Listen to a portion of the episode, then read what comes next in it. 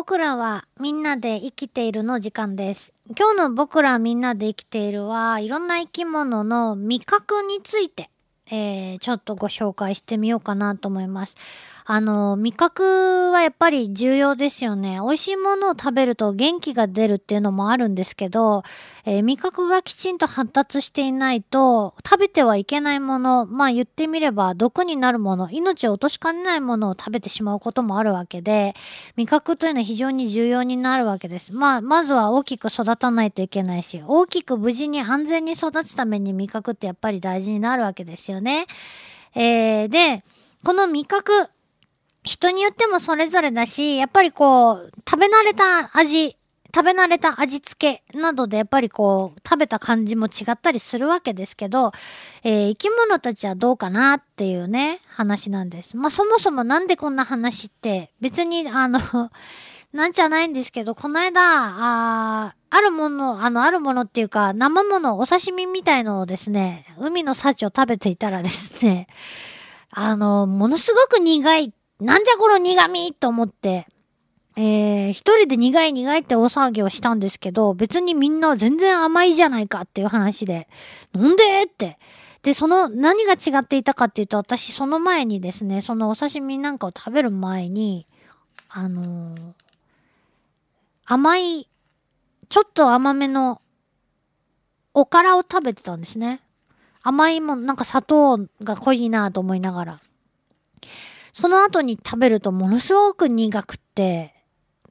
試しに違うものを食べた後に同じものを食べると全然苦くなくって、味覚って面白いなぁと思っていたんですけど、でですよ、まあ話がそれましたけど、さて、さてと、えー、例えば、お魚の味覚はどこにあるのかな？えー、よくね、あのー池の鯉とかに、えー、風、ね、餌の風なんかを買ってあげたりするところありますけど、パクパクしてますよね、鯉。ね。えー、鯉パクパクしてるの一生懸命口を大きく開けて、他の鯉よりもたくさん食べてやれと思って張り切ってパクパクしてるのかなと。まあ、そんなこっちゃろうぐらいに思ってたんですけど、実はね、ただそんなだけじゃなくて、恋のあのパクパクした口、口の周りというか唇。あそこでね、味見してるんだそうです。ふえ、知らんかった。それで、あの、口、口でパクパクパクってやって、味見をして、えー、食えるかな？食えないかなって。で、食えそうだと思って、えー、飲み込んでみ、見たところですね。実は、あの恋の場合、下ではなくて、エラの周りでもう一度本格的な味見ができるそうなんですね。それで、なんだこれ全然食いもんじゃねえと思ったらパクって吐き出したりすると。あのパクパクは味見ですっていう、知りませんでした。皆さんご存知だったでしょうか？じゃあ他のお魚はどうなんでしょうか？えー、まあ、他に、その、鯉もそうですけど、土壌とかナマズとか、あの、髭が生えてる魚いますよね。で、このヒゲなんですけど、これ実はね、やっぱりね、あの、食べ物を探す期間。まあ言ってみれば、味見をしている期間なんだそうです、あのヒゲ。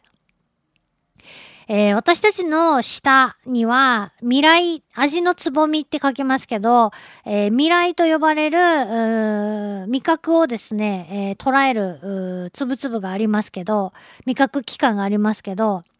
これが実はね、土壌やナマズの場合、皮膚未来と言って、えー、そのヒゲで味見してるんだそうです。その他、体の表面とか、あ不思議な形というか特殊な形と、まあ、用途に変化したヒレに、ヒレに未来がある魚もいるんだそうです。こうやって、えー、ヒゲで、えっ、ー、と、味をですね、えー、捕まえてる魚は、あそこに、そこの方、水底の方に住んでいて、えだいたい沈んだところというか、そこの方で生活してるんだそうです。そっか、そりゃそうかもなって。下の方探るんですからね、えー、水底の方が使いやすそうですよね。そうやって味をね、ヒゲで。すごいね。じゃあ食べたく、味見したくないものにもうっかり触れてしまったりしそうで嫌ですけどね、それだとね。えー、果たしてじゃあそんだけかなっていうと実はね水の中ですからお魚の場合あの水中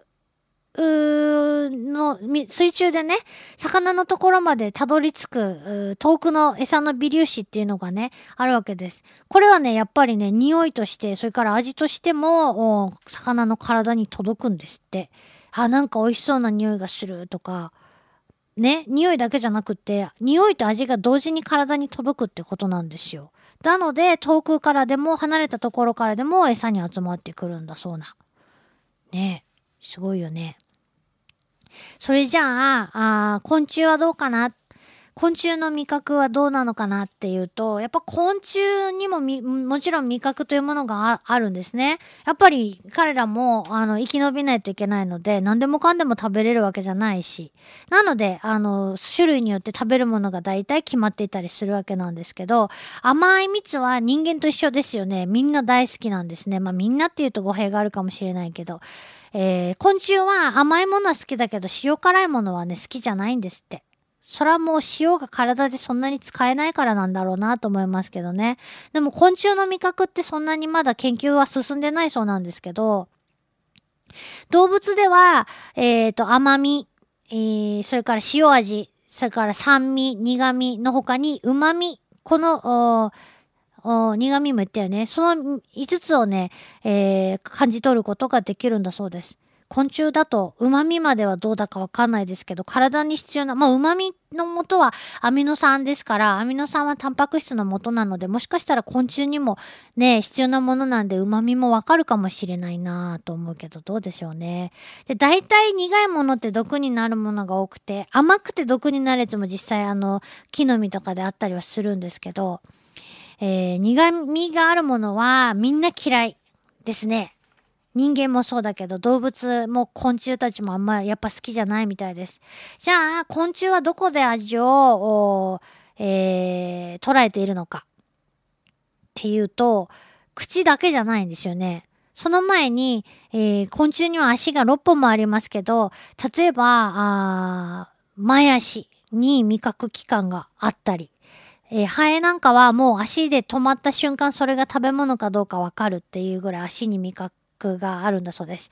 で、えー、蝶々も、あのアゲハチョウとかね、葉っぱをパタパタ叩いてます。あれドラミングって言うんですけど、パタパタ叩いているのは、えー、何をしているかというと、足でね、えー、足にある不節、足の不節で、不節と呼ばれるところでね、あの、これは食べれるのかな、どうなのかなっていうのを、感じ取っていると。いうことなんですね。で、植物は植物でやっぱり食べられたくないもんで、えー、昆虫に食べられないための、えー、昆虫が嫌がる物質を体の中で一生懸命作ってきたわけなんですけど、長い歴史の中で逆にその嫌がる物質が目印になって、えー、特定の昆虫を呼び寄せてしまうというような皮肉な結果にもなっているんですね。例えば、モンシロチョウの幼虫は油中の植物ですね。あの、大根の葉っぱだとか、キャベツだとか大好きですけど、モンシロチョウの幼虫はその油中の植物が出す、えー、物質を、のおかげで、こあの、お母さんは卵を産むことができるんですけど、アゲハチョウの仲間は逆にその物質、えー、モンシロチョウの幼虫が大好きな物質が、いや、これって言って嫌って寄りつかないっていうことなんです。たので、これはね、まあ皮肉な結果ということなんですけど、それはそれで、そういう特性によって、食べ物がバッティングしないので、えー、そういう無駄な競争が省けてるという意味ではね、うまく住み分けられているなということなんですよね。なので、味覚というのは、私たち人間にとってみれば、味覚って結構もう娯楽につながるところがある気がするんですけど、人にとってはね昆虫にとってはやっぱり生き延びるためのまず最初の通過点でもあるんですけどそうやって、えー、別の種類同士が住み分けるために必要な感覚でもあるんだなということがちょっとなんか分かりました。っていうことで今日の、えー、僕らみんなで生きているみんな仲良く住み分けるためにも必要な味覚の話でした。ラブ f m のホームページがリニューアル。新しいデザインですっきり見やすくそして役立つサイトに生まれ変わりました。番組の情報はもちろんタイムテーブル DJ プロフィールなどはさらに充実。番組でオンエアした地域の情報も掲載していますのでもし聞き逃した時にはチェックしてみてくださいね。さらに Twitter ポッドキャストのコーナーもできました。ポッドキャストでは番組のダイジェストが聞けるほかここだけのスペシャルプログラムも。その他素敵な商品が当たるプレゼントコーナーなどなどワクワクするコンテンツが盛りだくさんです。携帯スマートフォンにも対応。アクセスはラブ FM.co.jp ラブ FM.co.jp